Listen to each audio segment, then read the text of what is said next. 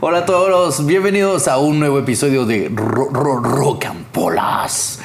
Vladimir Herrera y Manuel Salazar les desean la bienvenida en esta tarde al episodio número 2 del podcast más increíble de todo el rock nacional de Medellín, Rock and Polas. ¿Qué tal va Vladimir? ¿Cómo estás? Hey, ¿qué más muchachos? ¿Cómo están? Bienvenidos a este nuevo programa, a este nuevo episodio, el segundo de Rock and Polas. Después del primero siempre hay un segundo. Increíble, es nuestro segundo programa, nuestro segundo episodio.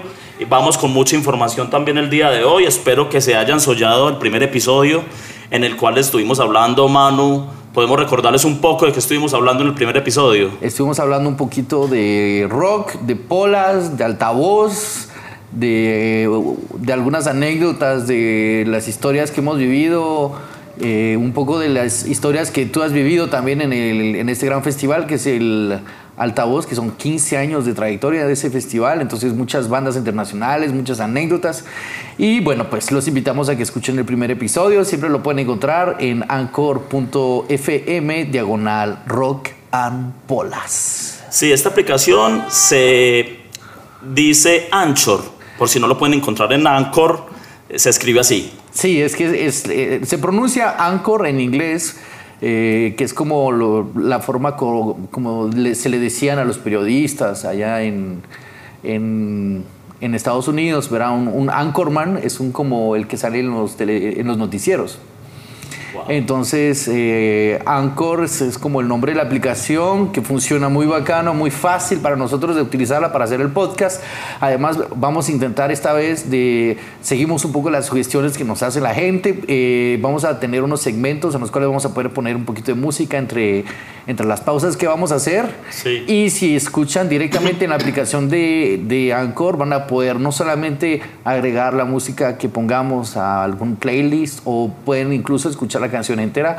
Si tienen algún, eh, eh, bueno, si están suscritos a, a, iTunes Music o si están suscritos a Spotify, ¿verdad?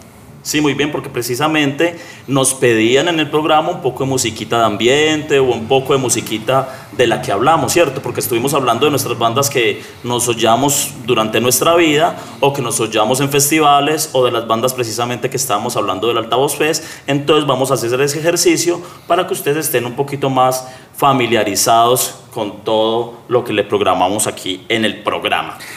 Bueno, entonces, entonces Manuel, vea, yo eh, vamos a comenzar de pronto con los agradecimientos a la gente. Exacto, eso es lo que te iba a decir. Sí. Algo que estamos, yo estoy muy contento de haber escuchado todo el amor que nos mandaron desde, desde varios lugares, varias personas acerca del podcast. Fue muy increíble. Muchas gracias a todos los que lo escucharon, a todos los que nos escribieron. Todo, a, eh, realmente fue eh, increíble ver ese, esa, como, respuesta. esa respuesta que de dos personas como nosotros, rockeros, nada más que dijimos un día, ¿sabes qué? Hagamos lo que más nos gusta hacer, hablar de rock and roll y beber cerveza y grabémoslo.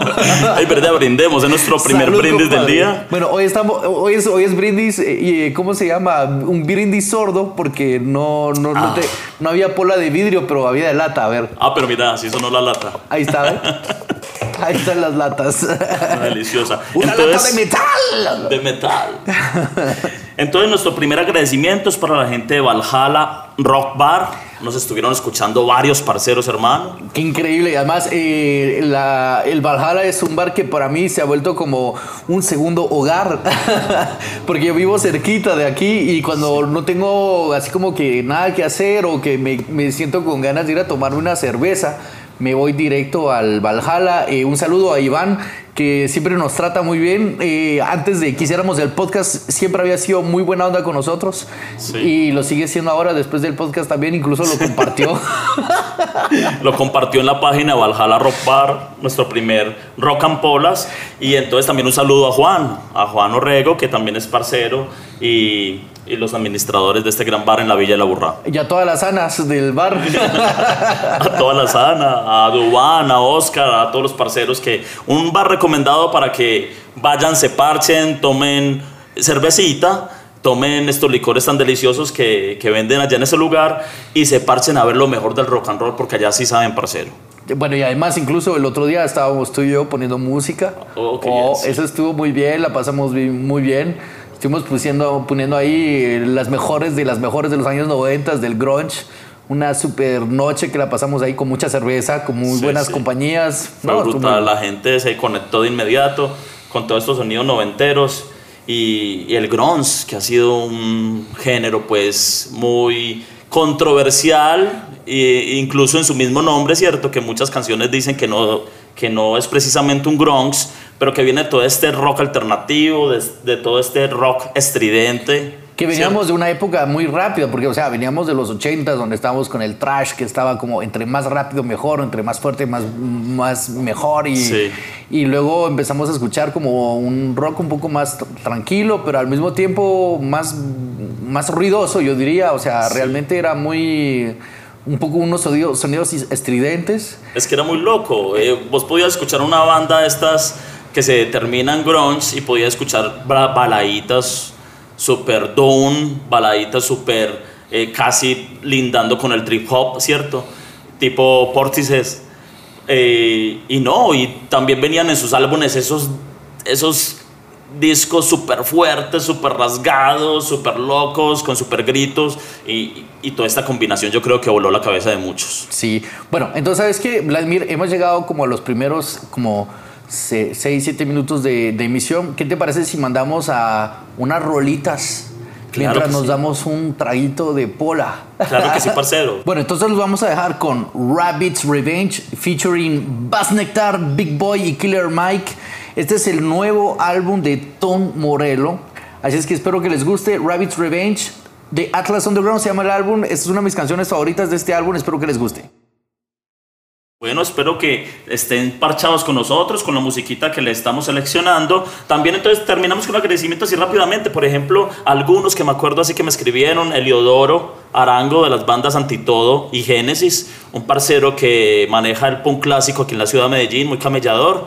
También eh, el parcero Santiago Arango de la emisora Haga la U también nos escribió y nos dijo que, que, nos fue muy bien, hermano, que, que pa'lante, que, que podemos hacer unos podcasts muy interesantes. Qué bien, muchas gracias ahí a todos los que nos escribieron. De verdad es increíble escuchar esto. Es como nosotros solo queríamos hacer lo que hacemos siempre, pues, pero ahora lo, lo estamos dejando como un registro un registro musical rock and polas. un registro rockero, parceros. Ya saben, nos pueden escribir, nos pueden sugerir, eh, atentos a todo lo que ustedes nos puedan decir, de cómo hacer el programa, de qué les gustaría ver en este programa, ¿cierto? ¿Qué les gustaría escuchar? ¿Cómo les gustaría que fuera el programa? Bueno, eh, si quieren ver a Vladimir desnudo, no creo que va a suceder. Además es un podcast, tal vez les podríamos enviar una foto, pero... es verdad, también estamos pensando, no sé, hacer algo de video, entonces eh, todavía no hemos comenzado bien las ideas, no hemos terminado bien las ideas, pero la idea, hermano, es seguir con esto con toda. Hay mucho para hablar del rock and roll mundial, del, hay mucho. Del rock nacional, hay, muchas bandas aquí en Medellín que que realmente yo creo que podríamos pasar momentos muy bacanos. Ya, yo creo que eh, hablando de promoción a nivel musical, yo creo que, bueno, nunca está de más tener algo, un lugar donde podamos eh, expresarnos, eh, comunicar acerca de, de, los proyectos musicales locales, pero sobre todo yo creo que puede ser como interesante parcharnos con algunas bandas un día de estos y, y, hacer algo así como, como una entrevista media informal, o sea, informal, porque yo creo que todo lo que hacemos es como bien informal, ¿verdad? Entonces... Sí, sí, es totalmente informal. Pero la idea es esa, muchachos. El formato es no tener formato. Sí, que estemos a gusto, que podemos invitarlos a ustedes, a los parceros de las bandas, a los parceros gestores culturales que tengan que ver con el rock de Medellín, con la cultura del rock. Y precisamente por eso nos vamos vamos a hacer un recuento un poquito de nuestras vidas, Manuel. Claro, porque es importante que algunos de, de bueno, no, no, es importante, pero yo creo que sería eh, interesante que nos conocieran un poco más. Eh, cada uno de nosotros tenemos algunos como recorridos eh, similares y al mismo tiempo distintos, y, pero muy enriquecedores, los cuales realmente no diría que hemos dedicado nuestras vidas al rock and roll, bueno, tal vez tú un poco más que yo, pero siempre lo hemos vivido como una parte alterna de nuestra personalidad, entonces eh, sí. hablemos de eso. Sí, porque la gente que nos escucha de pronto se preguntará, pero bueno, ¿quién este ¿quiénes son todos estos locos? Y vienen hablando, eh, sí, están hablando con propiedad de muchos temas, pero ¿quiénes son? Entonces, nosotros les vamos a hablar un poquito. Comencemos de pronto, Manuel, ¿cómo es? Hablemos de los últimos tiempos, ¿cierto? Los últimos 10 años, ¿qué hay de tu vida? ¿Cómo, cómo, cómo, se ha, cómo te has desenvuelto en la vida del rock and roll, cómo llegó a ti, cómo, cómo has llegado a la banda, a tu banda. Tampoco hemos hablado mucho de tu banda, entonces cuéntanos un poco sobre eso. Bueno, entonces eh, yo, yo he estado como, eh, he tenido la oportunidad de viajar un poquito gracias a que conocí a mi novia, que es francesa, y nos fuimos a, a vivir un poquito a Francia. Nos conocimos en Guatemala en el, como en el 2007. Y en algún momento me dijo, sí, mira, yo, me- yo quiero regresar a Francia porque mis papás, no quiero estar muy lejos, mis abuelos y todo. Entonces, a- en algún momento fue así como, bueno, o pierdo a mi novia o me quedo en Guatemala Uy. o me voy. Yo así como, hijo de puta, ¿qué hago? El rifirrafi ahí, hijo de madre, Y las decisiones. Decidí, decidí irme a Francia con ella y, y- y la verdad no sabía hablar mucho francés. Empecé eh, estudiando como cursos intensivos en la Alianza Francesa durante cuatro meses más o menos. Cuando llegué a Francia, te lo juro, no entendía nada. La gente me hablaba y así como, ¿qué me están diciendo? sabía pedir un flan en la, en la panadería, sabía pedir un- una baguette. O sea que de hambre no me iba a morir. Sabía cómo pedir una cerveza. ¿Y un croissant o qué? un croissant. sí. Eh, entonces, eh, pero realmente mi recuerdo en el metal en Francia fue como Sepultura en el año 2010. Pasaban en la ciudad donde yo vivía, que es la ciudad de Lyon. Y, eh, y estaba ahí, bueno, ya fueron como unos seis meses más de lo de, ya, ya había, ya había estado unos seis meses en Francia, ya, había, ya entendía, ya entendía un poquito, pero hablaba muy mal. Y estaba haciendo la cola, la fila para entrar a ver el concierto de Sepultura y escuché a un man atrás de mí hablando, diciendo que ya tenían la banda, que solo les faltaba un vocalista.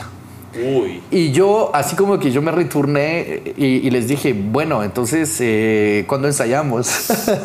Así, así los Así, así diciendo. directo. Y entonces eh, fue, fue bien chistoso porque se quedaron así como in- intrigados de, de un man que les habla así, pero me invitaron a ensayar, pero no era en León, sino que era en Macón, una ciudad que queda como a una hora de donde yo vivía. De todas formas, había que tomar un tren, fui, hice la audición, cuando me puse a cantar, me escucharon, me dijeron que era brutal y, y me, me pidieron que, que- que me tocara, que me quedara tocando con ellos. Wow, hermano. Entonces armé mi primera banda en Francia que se llamaba Proud to Be Loud. Eh, hicimos un primer concierto y dos meses después mi novia me dijo que le habían dado el trabajo en Brasil y que teníamos que irnos. Entonces eh, fue bien triste, bien fuerte para mí porque eh, acaba de llegar a Francia, estaba así como saliendo de, de- de Guatemala, súper contento de estar en, En Europa. en Europa y luego así como nos vamos para Brasil y así como, ah, Qué locura. qué locura. Bueno, entonces fui a Belo Horizonte, la ciudad de Sepultura, Wow. aprendí a hablar portugués, o falo Sí. portugués, un saludo ahí a todos esos parceros do Brasil. Sí, sí, porque sabemos que Brasil, hermano, también es una, un país muy es- rockero. es la, era la meca del metal en los años 80. Increíble. Sepultura puso el metal de Latinoamérica muy en alto y, y es increíble que yo tengo el tatuaje de Sepultura en la pierna izquierda desde que tengo como 15 años. Es mi primer tatuaje, de hecho, porque yo ya era un fan de Sepultura. Muy bien. Entonces, eh, bueno, llegué a Belo Horizonte, tuve que dejar la banda, eh, estuve cuatro años en Brasil y luego me tocó regresar de nuevo a Francia. Fue como un poquito más complicado porque ya, eh, ya estaba como más a fondo en mi, ta- en mi carrera de fotógrafo y buscando, tenía muchos amigos del metal en Francia, amigos que tocaban en las mejores bandas de allá. Pero resulta que todos estaban ocupados, nadie tenía un espacio como para hacer algo conmigo, entonces tuve que esperar casi que cinco años a que los, los de los buenos eh, estuvieran disponibles. Durante dos años que estuve allá en Francia estuve haciendo audiciones, hice como 12, 15 audiciones con 12, 15 grupos diferentes. No Ah. encontré uno solo que me gustara. Pero espera, espera. O sea que estos muchachos que conociste en este concierto en Lyon, ¿cierto? Sí. Eh, no estaban del todo disponibles para su proyecto, ¿cierto? Entonces te tocó buscar otras... Cuando regresé a Francia, Sí. eh, después de Brasil, ellos ya tenían sus otros Ah. grupos, se había- cada uno se había ido por otros lugares. Sí. Pero ahora en la nueva banda que tengo, que se llama Cyclones, eh, el guitarrista con el que hice la primera banda está conmigo. ¡Wow! ¡Qué bien, hermano! Y, y, estoy con otros hermanos que son muy buenos, que han tocado en unas bandas como Goddamn, que es una de las bandas más grandes del sur de, sureste de Francia.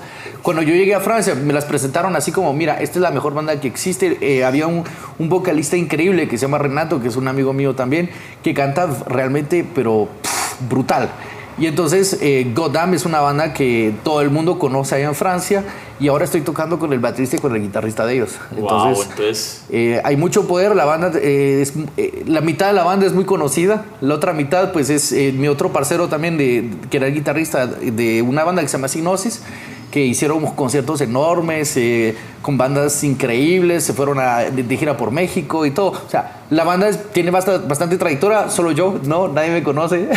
Ah, bueno, o sea que aquí estamos escuchando la trayectoria que tiene Manuel con su actual banda, que se llama Cyclones, pero hay un detalle, ellos todavía no han grabado su primer EP, ¿cierto? ¿Esto No. ¿cuándo, cuándo viene el proceso? ¿Cómo es esto? Ya está grabado, eh, de hecho ahorita vamos a ir a un pequeño, una pequeña pausa, vamos a escuchar una de, las, de los temas que grabamos eh, en febrero. Yo fui para Francia, me nos fuimos a grabar un, un primer EP de cinco canciones. El, el EP se llama eh, Stand Against. Entonces, eh, espero que les guste esa canción, se llama Time to Kneel y, es la primera canción que, que hemos hecho pública de, de lo que vamos, de lo que se viene para diciembre. Ah, bueno, de lo que poquito que yo he hablado con Manuel sobre esta banda, Cyclones, que anteriormente se llamaba Duck and Cover, ¿cierto? Así es. Y es un poco con el estilo de- del sonido de Rise Against the Machine, ¿cierto? Bueno, me habías hablado, pero un poco más Eh, tirando al hardcore. Digamos que entre mis trayectorias, en mis otros, desde que empecé con el rock, que cuando estaba en Guatemala, en el 95, en el 2005, hicimos un tributo, hubo un tributo a Rage Against the Machine, me invitaron a cantar el tributo, eh, me tuve que aprender como, sí, fueron como 15 canciones de Rage Against the Machine, Uy. eso es un trabajo in- dificilísimo porque Sí. es Zack de la Rocha, pero lo logré. Me aprendí las 15 canciones. Bueno, eh, tenía que leer algunos pedacitos de algunas y tenía algunas formas como tenía mis cheats ahí. Entonces, eh, sírvase, compadre. Eh, siempre ha sido una influencia mía Rage Against the Machine. Eh, siento que cuando, cuando hicimos esta, esta nueva banda, eh, me invitaron a cantar. Yo ya estaba un poquito aburrido de estar escuchando lo mismo, o sea, de- del metal, el gutural, que es bien fuerte. Yo quería cantar de una forma diferente y eso fue lo que, en lo que me enfoqué. Mi- mi- los de mi grupo también escuchan mucho rap, mucho Cypress Hill y, y nos encanta eso. Y dijimos, ¿por qué no haríamos algo así? O sea, hagamos algo que nos guste realmente y nos estamos dando mucho gusto haciendo ese tipo de música. Sí, esta Entonces, combinación de un poquito gutural en tu voz, ¿cierto? Viene así rasgada, gutural, viene, viene del hardcore también, del tipo también de, del sonido de Cannibal Corpse, ¿cierto? De Napalm Death, del mismo Feet Under que estuvimos hablando en el programa pasado. Y, y entonces le dieron una identidad que me contabas que tampoco es que haya mucho este sonido en Europa en este momento. Bueno, yo siento que eh, es un nuevo, es un género que ya existía antes, que es realmente la parte del crossover, del hardcore, como bandas donde hablamos como de Biohazard, por ejemplo, que ya tenían esta identidad un poco rock and roll, hardcore y rap. Y, y había una época, hubo una época como ya a finales de los años 90, iniciando y empezando toda esta hora de era del neometal Sí. que hablábamos un poco la última vez que ya, ya habían estos géneros pero realmente como que se esfumó muy rápido y, y ahora hoy 2018 eh, tenemos algunos comebacks bueno al final del año de 2017 tuvimos varios comebacks muy importantes que fue como eh, te- tenemos esta banda que es eh, donde está Billy de de Biohazard, que con el cantante de Sean, Sean Wren de, de Cypress Hill, que se, que se juntaron para hacer algo que se llama Power. eh, eh, ¿cómo se? Creo Debe, debe sonar brutal, debe sonar brutal si me estás hablando de Biohazard y de, y de estos grandes, de estas grandes fusiones que hacen muchos artistas Sí. en el mundo, ¿cierto? De, pro- de proyectos interesantes. Entonces eh, sa- sa- sacaron este álbum, eh, tuvimos eh, Ice-T que regresó también con, con, con uno de sus proyectos. Eh, bueno, realmente es, han, ha sido unos momentos en los que hubieron, hay una banda sobre todo que nos influenció mucho, que se llama Stray from the Path, que realmente fueron los que para mí marcaron así como el territorio.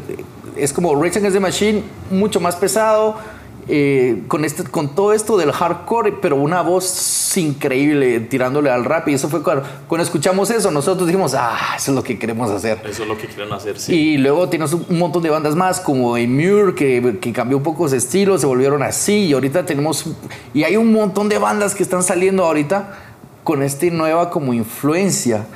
Eh, tenemos notamente, notamente el, el, regreso de, de, esta banda increíble que es Prophets of Rage, que son los ex Rage Against the Machine, que se volvieron a juntar, pero con Be Real de Cypress Hill y, y, y con esta otra parte que, que es eh, eh, Chuck D de Public Enemy. Un álbum genial que para mí está entre los top 10 del, del año 2018. Y, y, y, bueno, entonces es como un, eh, sin quererlo, hay un género que se está imponiendo y entonces está Power Flow, está, está Prophets of Rage, Muir, Street from the Path y ahí va y ahora hasta eh, Cyclones va por ahí también queriendo meterse en ese, en, es, en, esa, en ese género. Entonces vamos a escuchar Time to Kneel eh, y regresamos.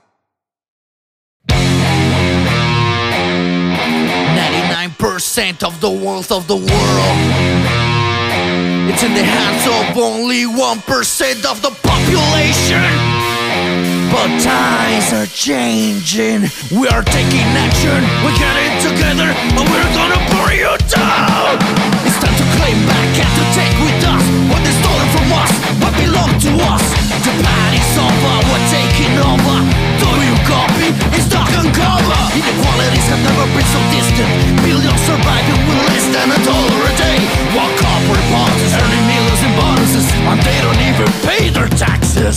And we get nothing. We get nothing. Are you sure?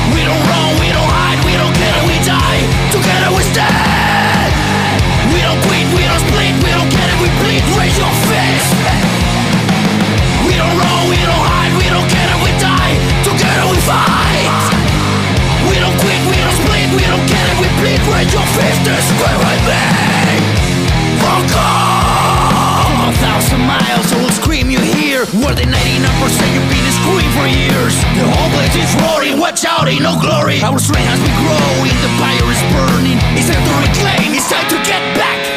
Billions of treasures and natural resources, it's all coming back. To the people, by the people. We don't run, we don't hide, we don't care, we die. Together we stand. We don't quit, we don't split, we don't care, we bleed. Raise your fist. We don't run, we don't hide, we don't care, we die. Together we fight. We don't quit, we don't split, we don't care, your fear.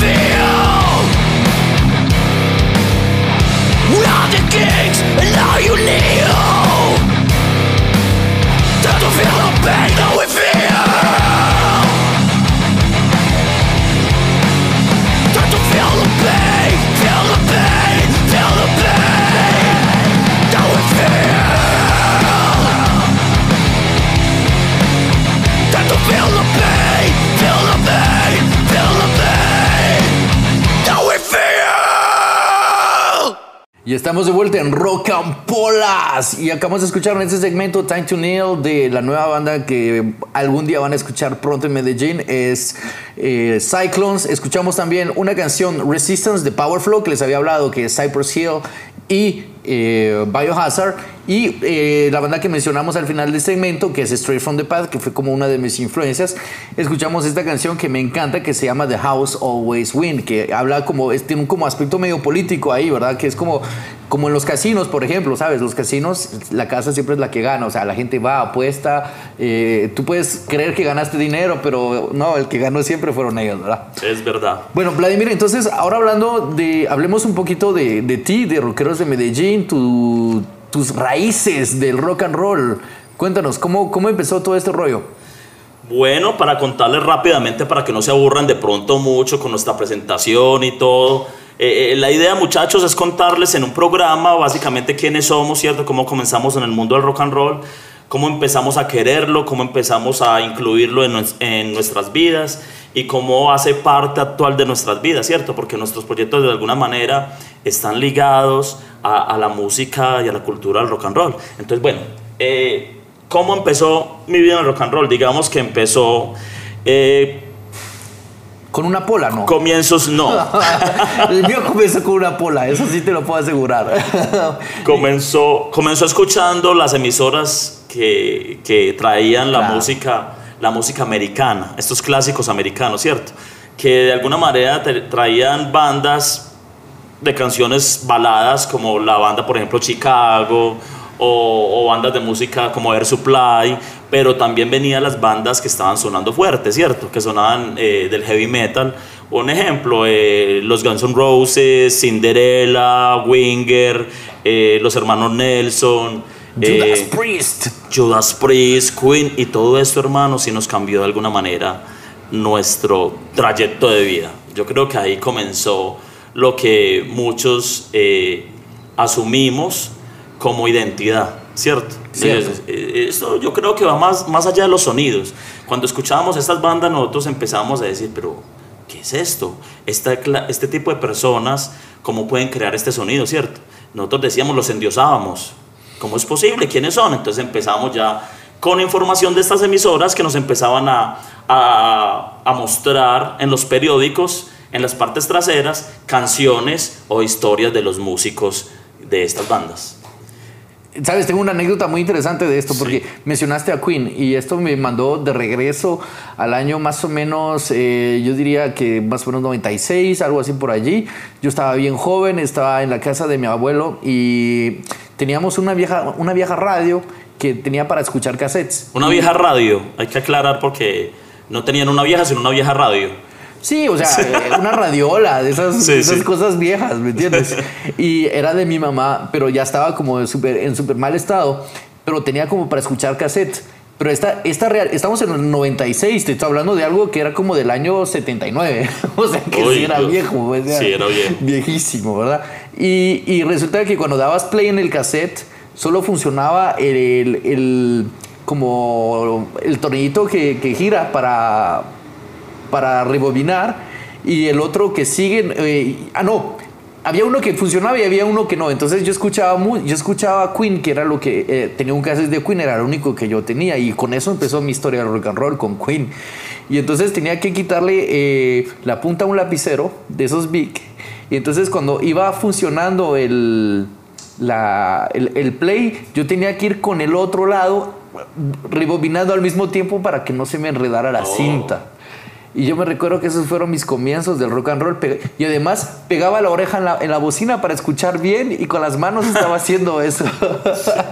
Ah, muy bien, entonces tenemos comienzos algo similares, ¿cierto? bien roots, unos comienzos bien roots. O sea, no, Sí. ahora es, una, es increíble lo que tenemos al alcance. O sea, no- las generaciones de hoy cuando empiezan a escuchar Es música, otro rollo, hermano. Es otro rollo, Es hermano. otro rollo. Tienen un podcast increíble, súper bacano que se llama Rock and Polas. ¿Me entiendes? Sí. Háganselo escuchar a sus hijos, por favor.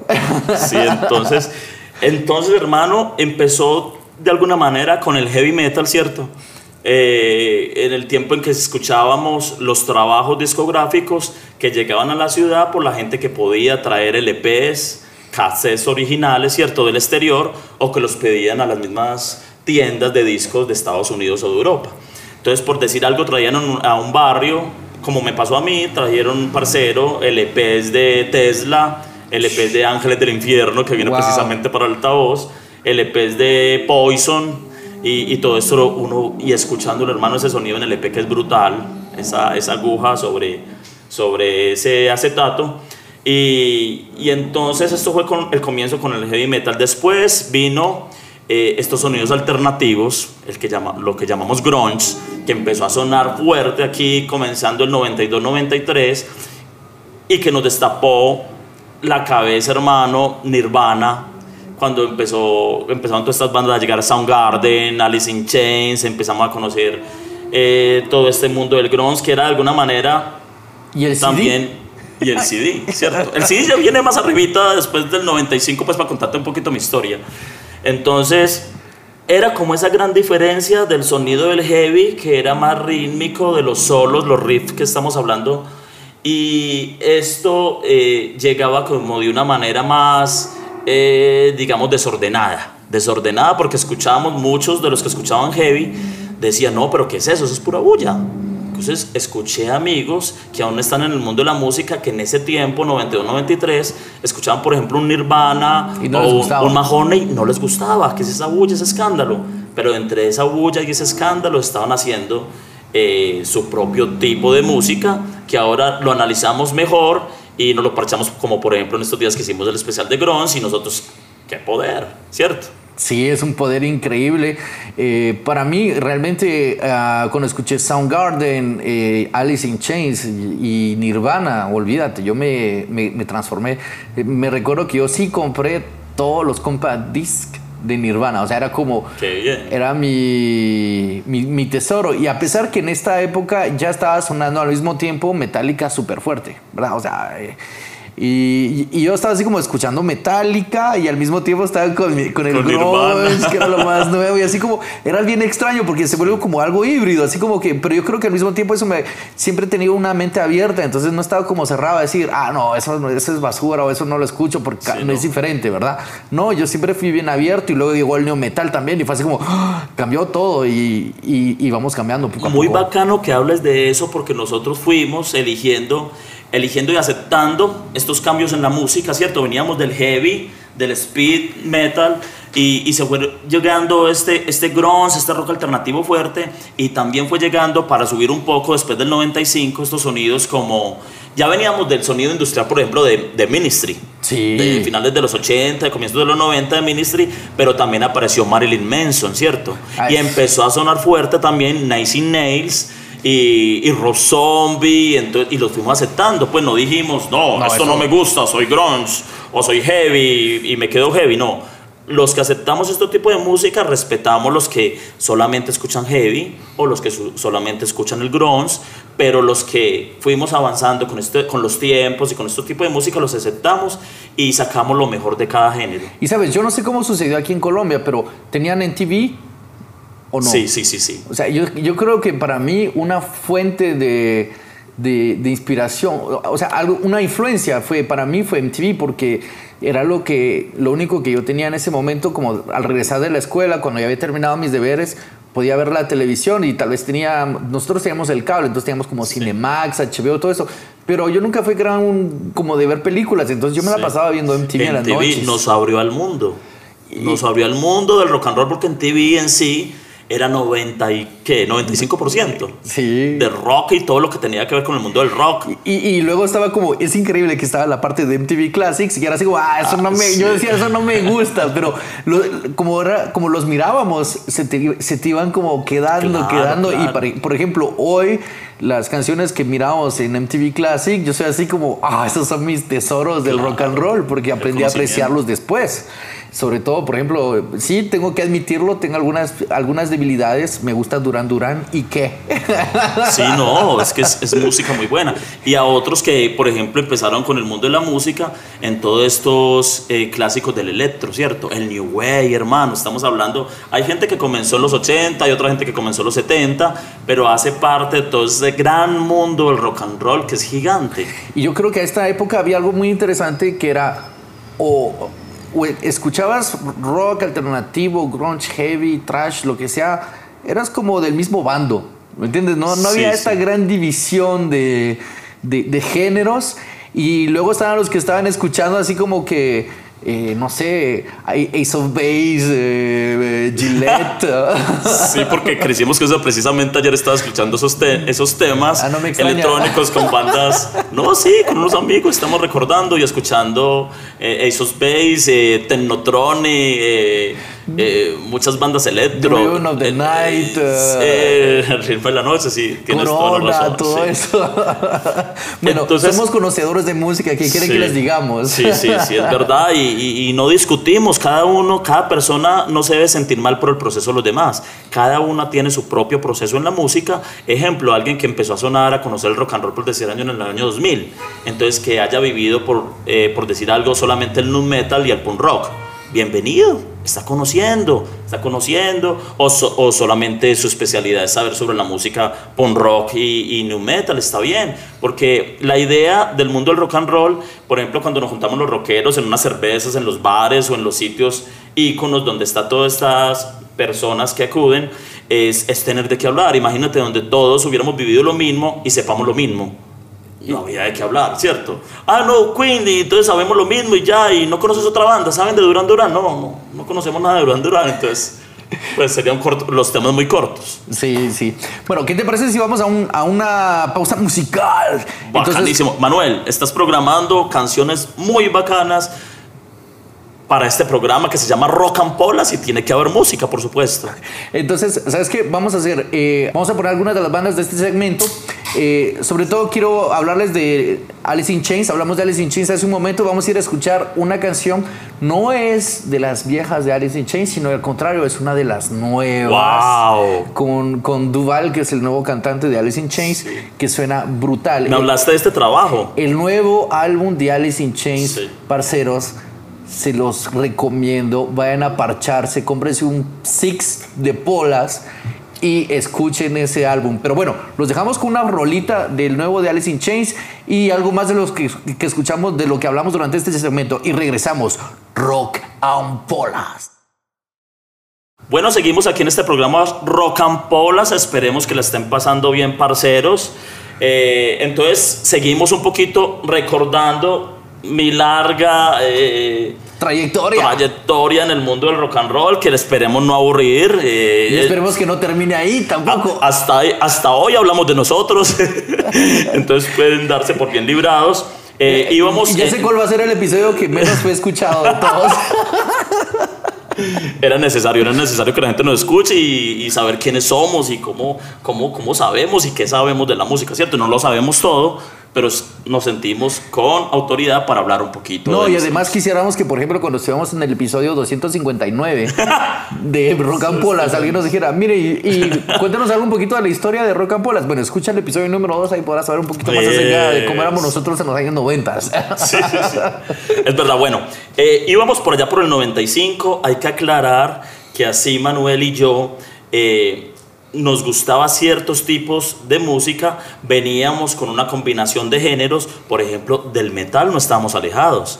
El metal también venía incluido, entonces venía incluido con Metallica, venía incluido con ACDC, con Led Zeppelin, con Black Sabbath, con Anthrax. Siempre escuchábamos. lo bueno de las emisoras es que hacía una, una combinación de todo este género, de todas estas bandas, y la gente se iba inclinando por sus géneros favoritos, ¿cierto? Entonces, llegamos, finales de los 90, eh, toda esta música empezó a llegar también el electro fuerte. Yo me acuerdo que los bares, los bares rockeros también empezaron a meter el electro. Pero ¿cuál tipo de electro? Ejemplo, bandas como Prodigy.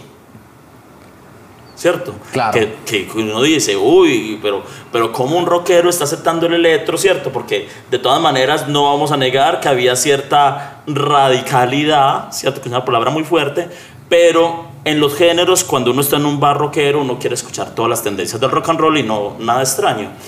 Estos sonidos, por ejemplo, de la banda como eh, The Chemical Brothers. Sí, que eran ya unos DJs, ya eran DJs, y, pero les, eh, les, estaban tirando duro en, en, en, MTV, o sea, estaban saliendo por todas partes.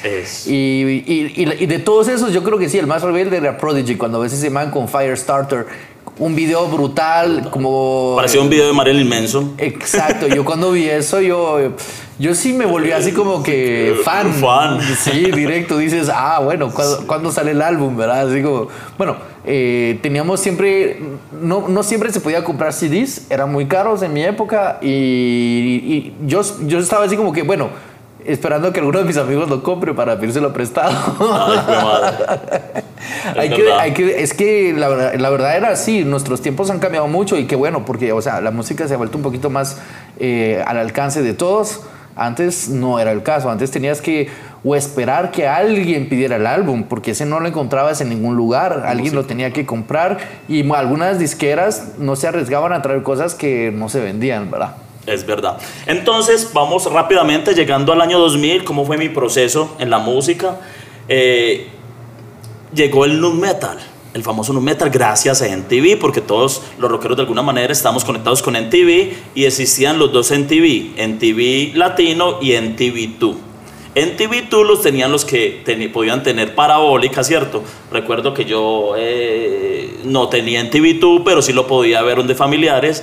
Y eso era la sacaba al estadio, hermano, porque donde llegábamos a nuestros parches, donde se parchaban los, los rockeros y los grunchetos y los metaleros, la gente hablaba de NTV2 y de todo lo que sea ahí. Ahí podían sonar bandas como Deftones, mientras, mientras digamos que en el NTV latino no estaba sonando eh, tanto ni esas canciones tan underground. Y, y Telehit, ¿cómo funcionaba Telehit? ¿Estaba aquí? Telehit también de España, ¿cierto? O de México. De México. De México, de México. Sí, de aquí. Yo me acuerdo que grabé varios especiales de Marilyn Manson precisamente. Y Héroes del Silencio y todas estas notas de, de los 90. Sí, yo creo que eh, Telehit y MTV fueron como los, los programas que más, eh, más tenían esta programación como rock and roll, entonces eran, era así como... eh, pero ya, ya en los años 2000 ya sucedía algo que era interesante en el sentido que ya el rock and roll se volvía un poco más underground, como tú lo dijiste, MTV normal, latinoamericano, ya Sí. tenía mucha programación pop. Ya venía el pop con toda su fuerza pop con toda su fuerza, con el rap, presupuestal. y, y ya la programación de rock and roll ya era más como segmentada en las noches, bien tarde y o muy poquitas veces en la semana. Entonces yo me recuerdo que sí, eh, a mí lo que me gustaba en, en tú no, no, no todo el mundo lo tenía. Yo no, no tenía acceso a eso. Nosotros ni En no te tocó. O sea, no, a mí que- muy poquito, sinceramente, sí. es que yo creo que eso era solo para los que tenían DirecTV. Sí, y, sí. Y DirecTV, brother, no es por nada, pero ni las familias más ricas de Es- Guatemala tenían acceso Aquí a eran eso. esas grandes parabólicas grandes que, que tenían, no sé por qué cable ni, ni recuerdo, que tenían en TV2. Pero, por ejemplo, yo tenía cable como 90% de, los- de, la- de las personas en Guatemala, pero no teníamos en tú. Y tal vez había solo algunas personas que sí lo tenían. Y pero- hablaban del y uno, mm, ah, sí, sí. Sí, exacto, ¿verdad? A veces sucedía que ponían un poquito de M2 a la medianoche en el MTV. Y así es como yo lograba verlo. Sí, es verdad. Ponían especiales de Y, TV2. y bueno, y claro, bueno, en los años, al final de los años 90 fue MTV Headbangers, este programa que era increíble, que, que a mí me encantaba, donde... donde De los periodistas. eh, con- creo que se llamaba Al- Alfredo el, el- o Sergio, el, el- Ya no me acuerdo, hermano, sinceramente. Uno seguía todos estos locutores, todos estos DJs, pero, BJs. pero estaba este man que se iba con, lo- con Slayer, se iba de gira con Pantera y te hacía ya entrevistas con todos esos manes. y- Palabras mayores. palabras mayores, sí, muy bueno, sí. Sí, es verdad. Entonces, eh, como los íbamos contando, eh, estamos en Rock and Polas, Manu. Recuerda que estamos en Rock and Polas. Saludo. Nuestro segundo episodio, aquí vamos a brindar con nuestra segunda pola La segunda pola. del una- día de hoy. Una Club Colombia dorada. Es verdad, salud. ¿Podemos hacer publicidad? Sí, claro, no nos importa, no nos están pagando. Nadie nos paga nada, entonces aquí hablaremos de varias cosas, de varias emisoras, de, de lo que nos llegue a la mente, porque en realidad no tenemos mucho programado, tenemos un guion muy bacano para ustedes, pero entonces llegamos al año 2000, el nu metal. El nu metal también hizo parte del rock and roll y ha hecho parte. ¿Por qué? Por todas estas bandas que se vinieron. A mí se me viene cuando, cuando hablan del nu metal, se me vienen las que empiezan por D, ¿cierto? THE, ¿cierto? Que es The Vine, The Hives, The Strokes, eh, muchas bandas eh, con los números. Blink 182, eh, Son 41, eh, eh, este Lead, había otra SR71, ¿cierto? Entonces, bueno, para mí era más tipo Korn, Marilyn Manson, eh, sí, esas eran las fuertes, sí. eh, Las- System of a Down. System of a Down, Yo sí. creo que sí, ahí, para mí System of a Down fue así como lo que marcó realmente el neometal, porque esa canción en el verano del año 2000, olvídate, esa canción la escuchabas en todos lados, eh, por todo el mundo la cantaba, o todo el mundo la quería cantar, pero nadie podía. Estás hablando de Chop Suey. De Chop Suey, exacto. Y el Toxicity, hermano. Es que como que vinieron de la mano en tiempos muy recortados y, y súper fuertes, hermano. Es que uno se, se identificaba con esta música. Yo me acuerdo que unos parceros metaleros les mostraba System of a. Ellos no sabían porque precisamente de lo que te estaba, de lo que te estaba comentando, hay gente que se quedó en ciertos géneros. Un ejemplo, hay metaleros que se quedaron en los metal, llegaron hasta el 95, les cambió la vida, no siguieron escuchando emisoras ni programas en televisión sobre rock, entonces se quedaron ahí. Esa fue su experiencia en la Regresaron a música. los 80. Llegaron a los 95 y vuelve a empezar en los 80. se quedaron de ahí. Entonces yo les mostraba, van después eh, grandes, les mostraba, parce, mira, System of a Down, ¿qué te parece? Ve, qué interesante, ¿de dónde son? No, mira, son de Armenia, no les contaba más o menos la historia, todo esto es loco. No, muy bacano la música que se que se está haciendo, porque creían que el rock and roll nuevo eh, era una caspa, ¿cierto? Cuando uno no conoce, de pronto comete el error de generalizar. Y entonces no, venía música muy buena, precisamente como, como eh, System of a Down, como, eh, como las bandas que, que venían detrás, que Korn ya tiene una trayectoria poderosa, pero que siempre siguió eh, durante las décadas, como el mismo Deftones. Y, y bueno, fue una época que de alguna manera también describió a los actuales, digamos, jóvenes que están saliendo de su juventud, porque se supone que uno es joven hasta los 28 años, ¿cierto? Según, la, Se- se- Según los las- estamentos lo- los estatutos legales. de la humanidad, o yo no sé, yo, yo he sabido que la alcaldía, ¿cierto? Que uno es joven como hasta los 28. Entonces el que nació, por ejemplo, en, en el 90, ya se le está cumpliendo la edad, ¿cierto? Se la cumplió. Entonces el que nació en el, en el 90, a los, al- en el 2005 Lo tenía sentimos, 15 brother, años. eres viejo. Bienvenido a la edad, a la tercera edad. Ya no es tan joven. Bienvenido a la tercera edad. A la tercera edad.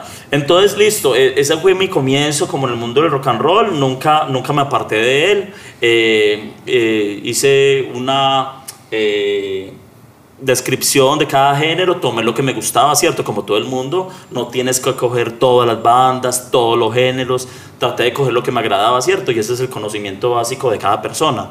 Coger lo que le gusta. ¿Y cómo empezó Rockeros de Medellín? Entonces, bueno, vamos a Rockeros de Medellín. Yo siempre toda mi vida había querido ser locutor, ¿cierto? Hasta el día de hoy apenas estoy ejerciendo la locución. Increíble, ¿no? ¿Cierto? Uno todo desde niño queriendo ser locutor, viendo como musas a los, a los de la radio. Brindemos por eso. Polas. haciendo Salud. tu sueño realidad. Este es mi gran... Este es el programa 78, ¿no? Exacto. Programa 78. 178. No se confundan, no es el segundo programa, es el programa 178. Es el segundo programa de la temporada, 100 de la temporada número 60. de la temporada número 60, o sea que están un poco atrás y apenas se conectan con nuestra, con nuestra sintonía.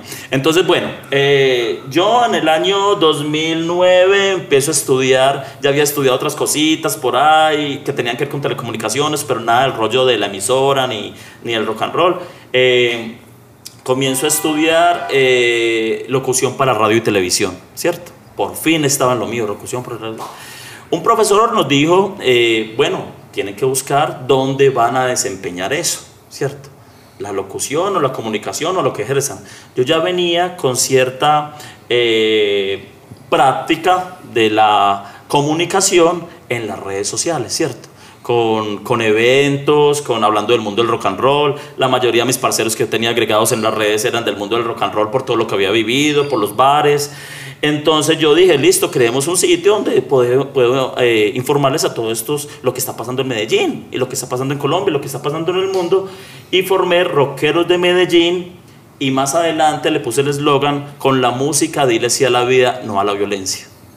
¿Por qué? Porque creía necesario que ese, ese, ese sitio donde estaba ingresando tanta gente viera un mensaje positivo, ¿cierto? Que estaba relacionado con el rock and roll.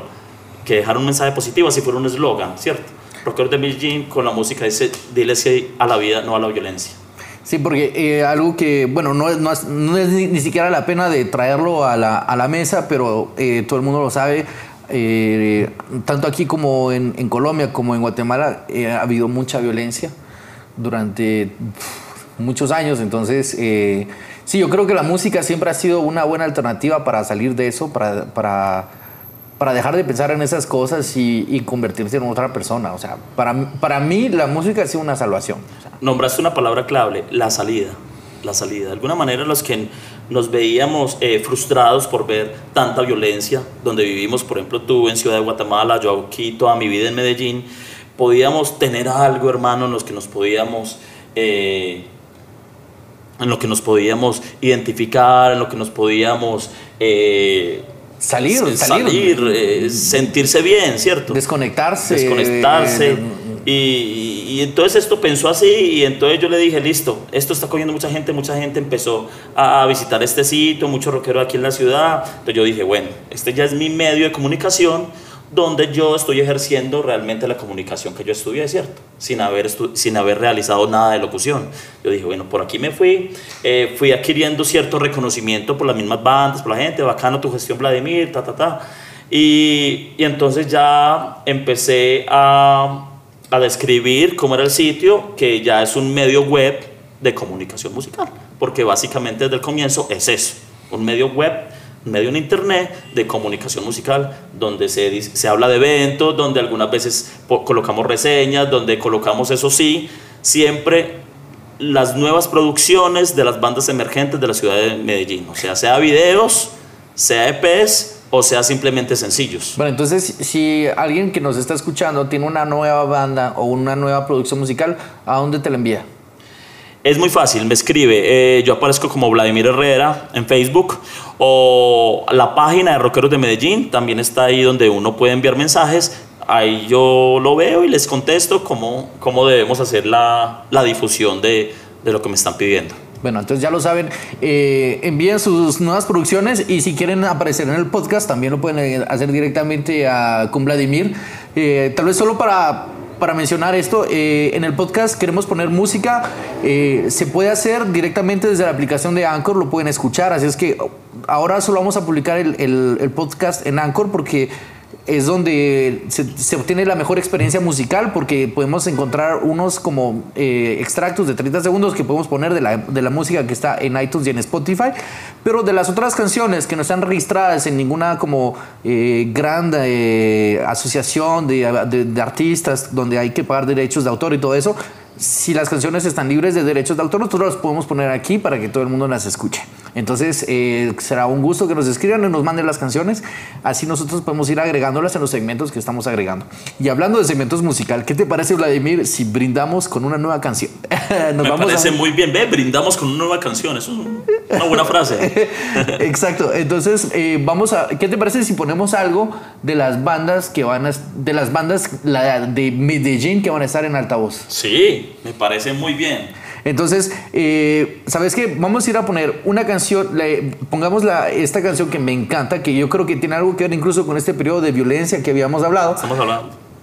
Que es Niño Bomba de la AA, que es una bandona. O sea, yo llegué aquí a Medellín, escuché esa banda y dije, wow, qué increíble. Y además ganaron las, las audiciones, están, están en el afiche final de, de altavoz. Estoy muy contento.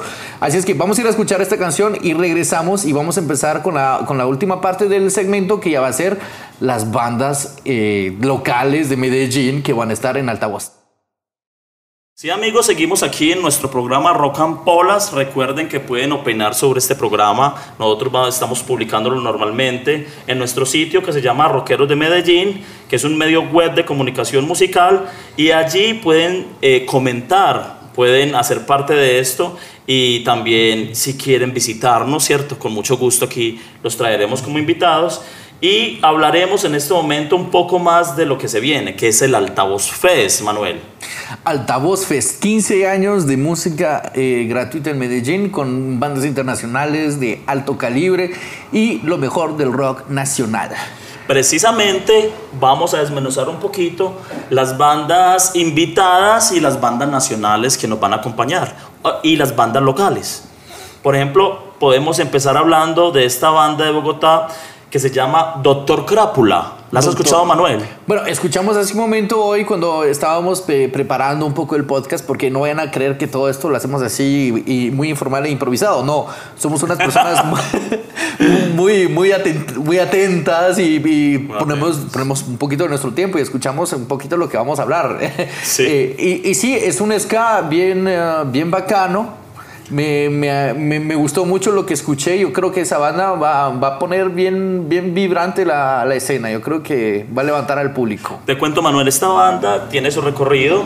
Ellos tienen eh, un poquito más de 20 años de existencia. Es una banda bogotana eh, que siempre eh, se caracteriza por las sonoridades dentro del ska, el rock y algo, digamos, algo de reggae que, que viene ahí afianzado.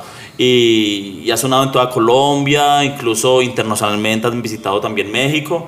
Y tocan canciones muy conocidas como El pibe de mi barrio, La fuerza del amor, eh, Van, hay muchas canciones, entonces mucha gente, como son canciones muy pegajosas, tiene un público grande que lo sigue, entonces esta es una de las grandes invitaciones que hace el festival a una banda bogotana y que de seguro la vamos a pasar muy bien. Claro, seguro. Eh, además, el, el ska realmente es un género muy interesante, ¿sabes? Porque es un género que mezcla un poco el reggae, mezcla un poco el rock and roll y con unos ritmos así bien, bien pegajosos que sí. Aunque, ¿sabes? Yo creo que el ska es, para mí es el género perfecto para hacer un break, para hacer un descanso de, de, de la música un poco más pesada, ¿verdad? Entonces yo creo que siempre he tenido una gran ah, admiración por, por el ska, por estas bandas como Escape, que eran las bandas que yo escuchaba mucho, Sublime, esa banda para mí fue como, wow, pero también está como el, el doctor, eh, perdón, eh, eh, ¿Cómo se llama? El Panteón Rococó y, Rococó, sí. y el ska mexicano. Pues eh, yo, yo, yo, yo viví en México durante unos años y allá teníamos esta banda que era increíble, La Maldita Vecindad. La Maldita Vecindad. Y yo empecé escuchando también mis cuando era niño incluso, o sea, tal vez incluso antes de escuchar Queen, ya yo escuchaba Maldita Vecindad.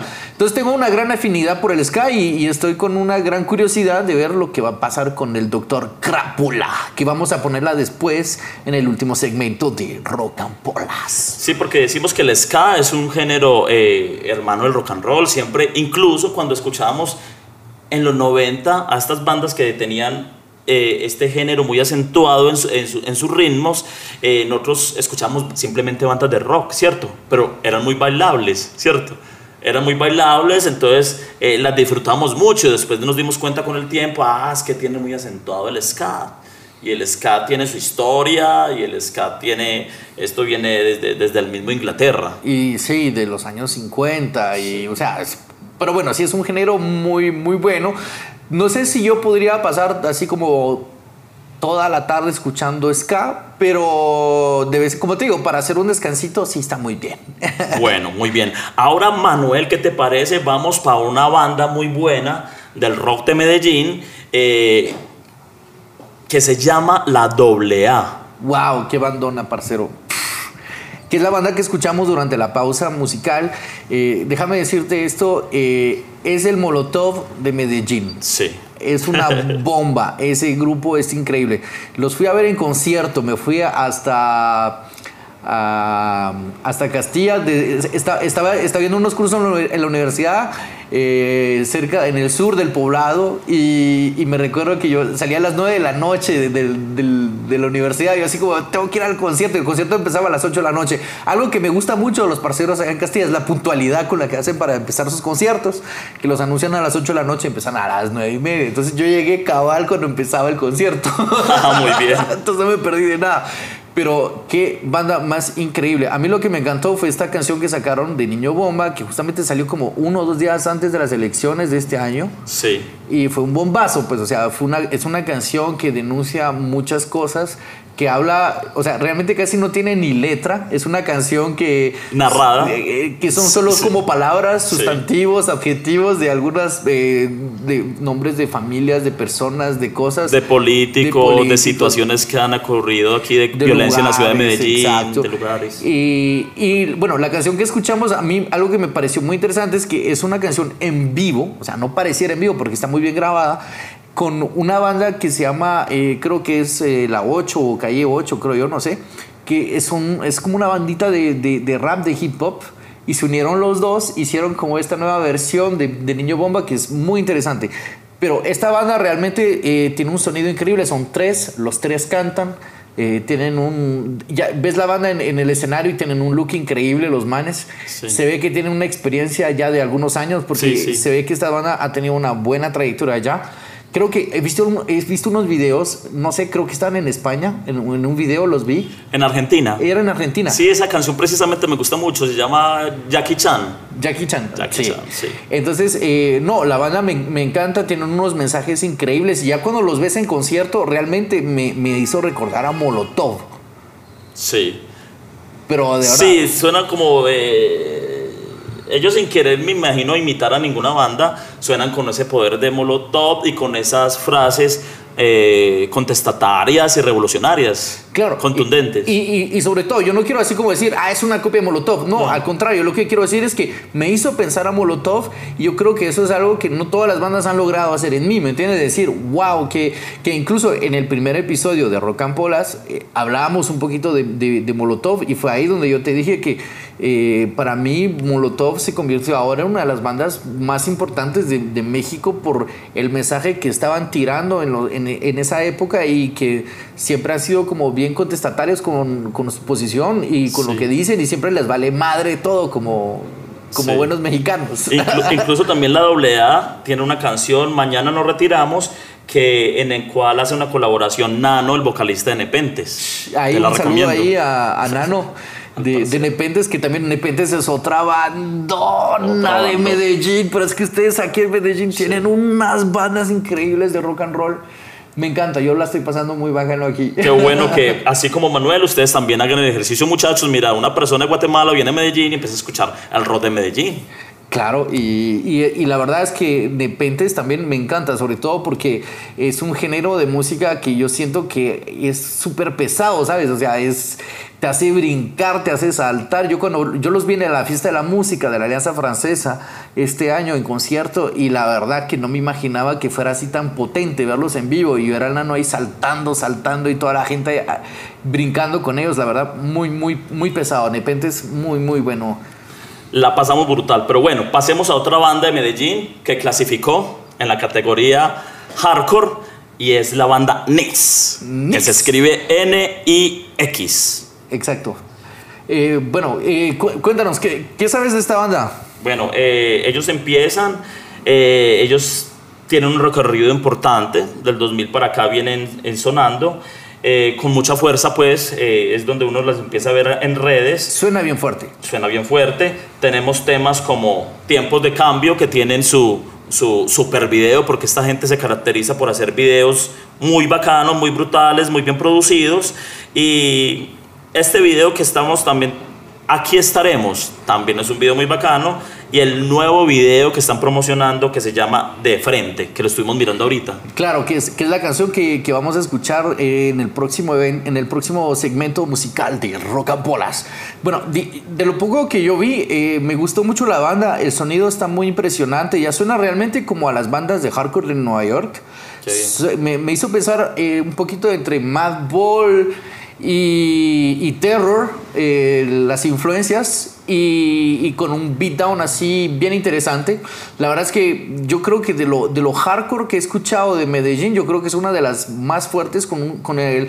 Yo diría que tal vez sí una de las que tiene el, el- el sonido más logrado Qué de- bueno, de- qué de- bueno. de- del hardcore, porque no es evidente lograr ese sonido. También me hizo un poquito pensar esta banda del barrio de México, que es una banda de como de, yo digo de luchadores, porque Sí. siempre salen con unos pañuelos y unas máscaras, entonces, eh, pero muy buena. Los que, los que conocen del barrio saben de qué hablo, pero sí, un sonido brutal eh, esta banda. Listo muchachos, y con esto venimos recontándoles, ya saben, todas las bandas internacionales, las nacionales, las locales, porque se viene el Altavoz Fest el próximo noviembre 10, 11 y 12 de noviembre. Esto es en un puente para que se vayan programando, para que se vayan agentando. Estamos terminando nuestro programa, nuestro segundo programa, Manuel. Exacto. Eh, nos gustaría que eh, los que puedan descargar la aplicación de Anchor, es, es, la experiencia es mucho más interesante porque pueden escribirnos, dejarnos mensajes, así los podemos ver directamente, sugerencias y todo lo que nos quieran escribir eh, sobre la aplicación de Anchor. Nos gustaría saber a ustedes cuáles son las bandas que más quieren, cuáles, la- cuáles son las bandas que van a ir a ver, cuáles son las que les gustan, quiénes hicieron su programa.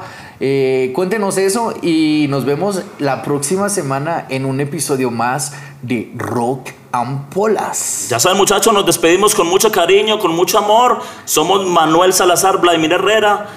Hasta una próxima oportunidad.